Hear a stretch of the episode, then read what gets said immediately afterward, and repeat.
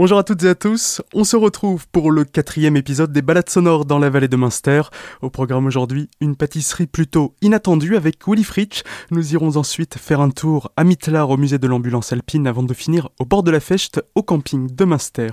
Concernant les éditions précédentes, tout est à retrouver sur azur-fm.com dans la rubrique podcast. Hop là, on va retrouver Willy Fritsch, pâtissier à Münster depuis 2001, qui nous raconte comment lui est venue l'idée de créer une pâtisserie dont on parle jusqu'en Russie.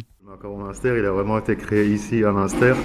D'ailleurs, la petite histoire, c'est suite à une discussion au marché de Noël avec l'ancienne directrice euh, de l'Office du tourisme. On a, elle est venue me voir à la cabane, on discutait un peu. Elle dit qu'il faudrait trouver un gâteau, un petit gâteau sablé ou quelque chose à base de Münster pour communiquer. Je dis ok, oui, c'est bon, on peut regarder. Et donc, euh, mi-janvier, là, ça m'est venu comme, une lumière qui s'est allumée. Hein. Je dis hop, le macaron, macaron Münster. Macaron, c'était tendance, ça l'est encore. Je dis tiens, pourquoi pas un macaron Münster. J'ai fait un essai, je leur ai emmené à l'office directement, ils ont goûté, ils ont apprécié. 15 jours après, on a fait l'inauguration du salon de l'espace Alsace au salon de l'agriculture à Paris, où le master était vraiment représenté cette année-là.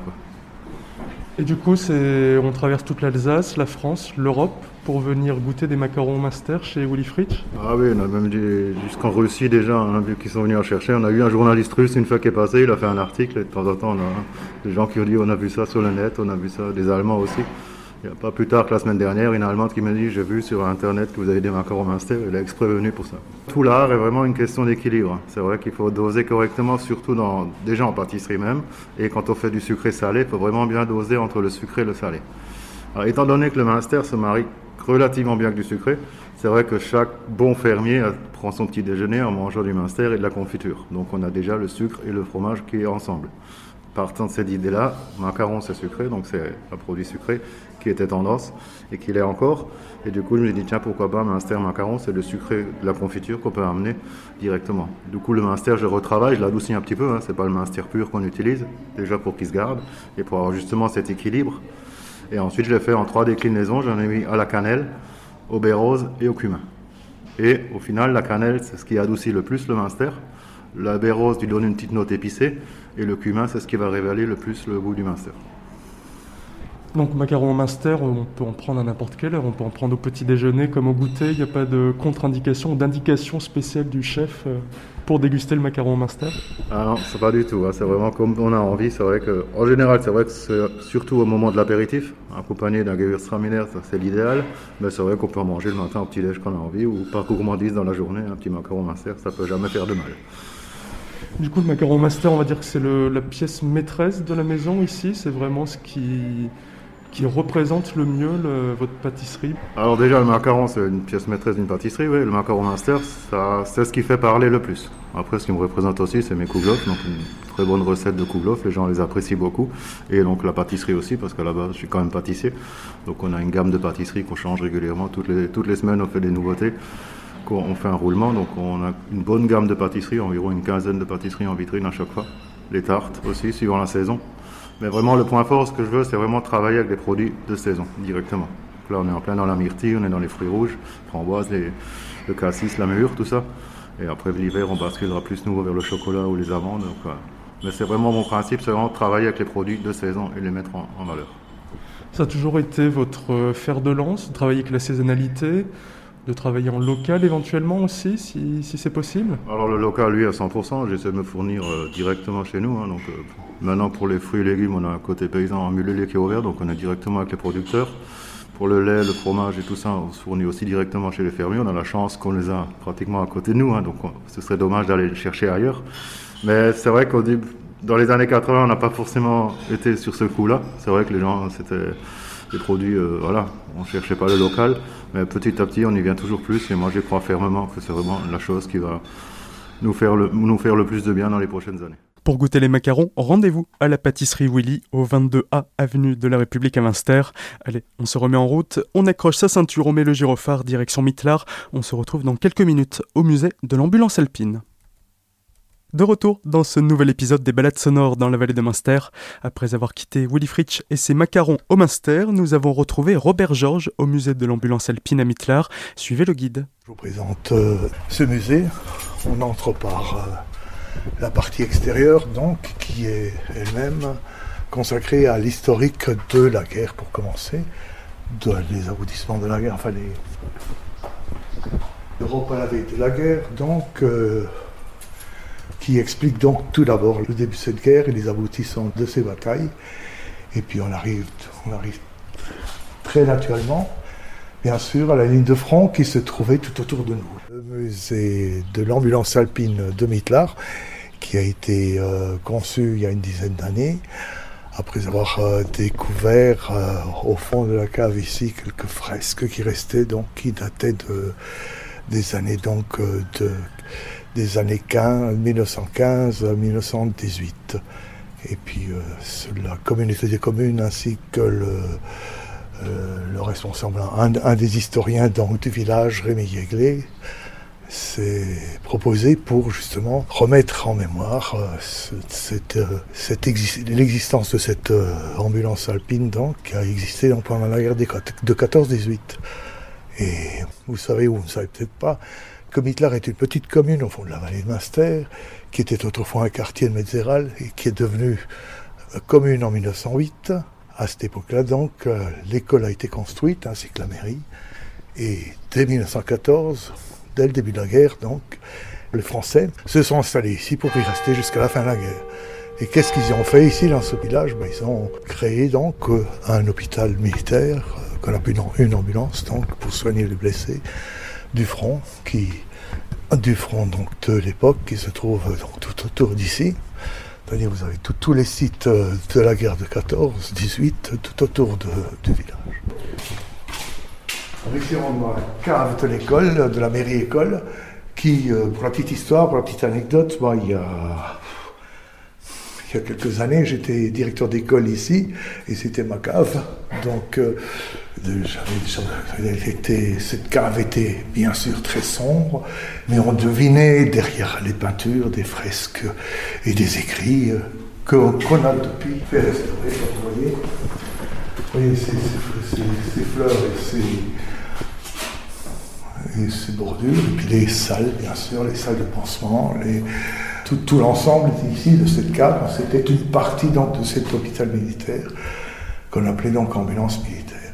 Et donc là, les noms des personnes qu'on voit dessus, c'était les, les, médecins, les secouristes de l'époque? Médecins, infirmiers, secouristes de l'époque, et bien sûr, euh, les noms qui sont marqués, c'est ceux qui, qui, sont morts. Hein. C'était, euh, euh, vous voyez bien sûr le, le le souvenir de certaines batailles, côte 830 et Méziral, durant la bataille de Méziral qui a, qui a pratiquement saccagé tout, euh, tout, tout, tous les environnements, mais qui a resté pratiquement le seul village encore de la vallée à rester euh, entier, entre guillemets, puisque le, le Méziral, par exemple, était complètement détruite pendant la guerre, puisque la ligne de frontière se trouvait entre Méziral et Mitlar, euh, à l'entrée du village.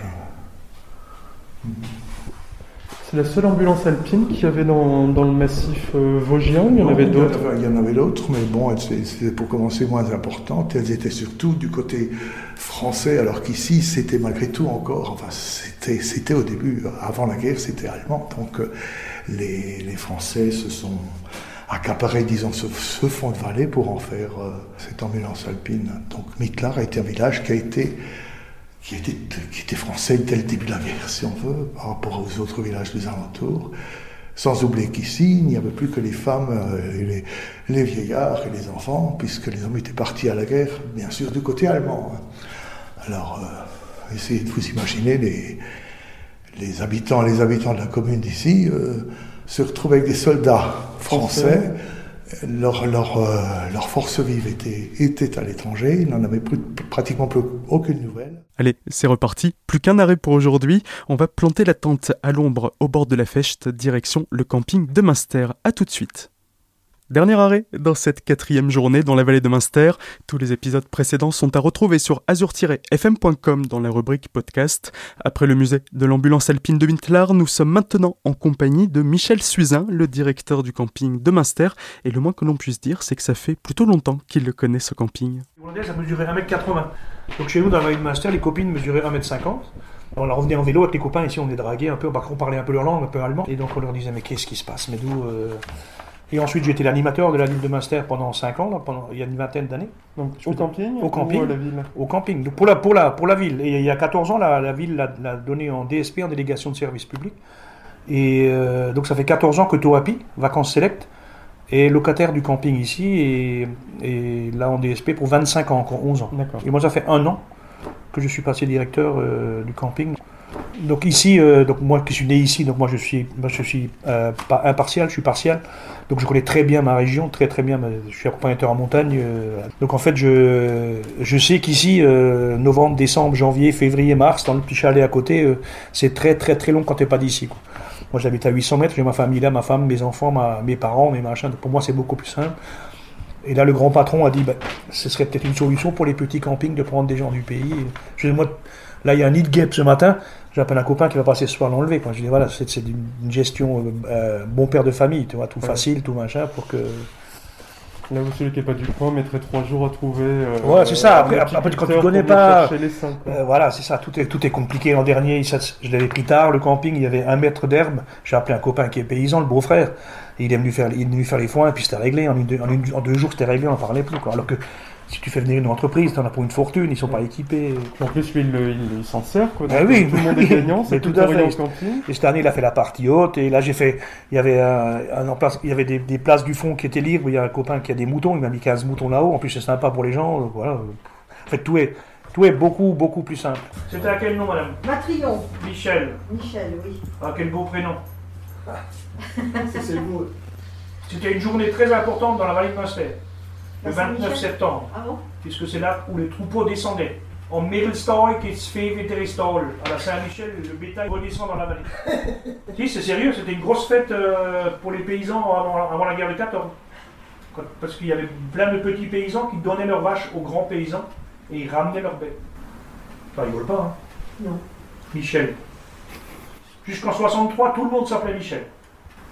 Depuis, plus beaucoup. Six nuits, c'est ça? 5. Pour moi, c'est une fierté de diriger le camping de ma ville. Je veux dire, quand j'étais au, siège en formation en janvier avec le grand patron, je lui ai dit, je dirige le camping de ma ville.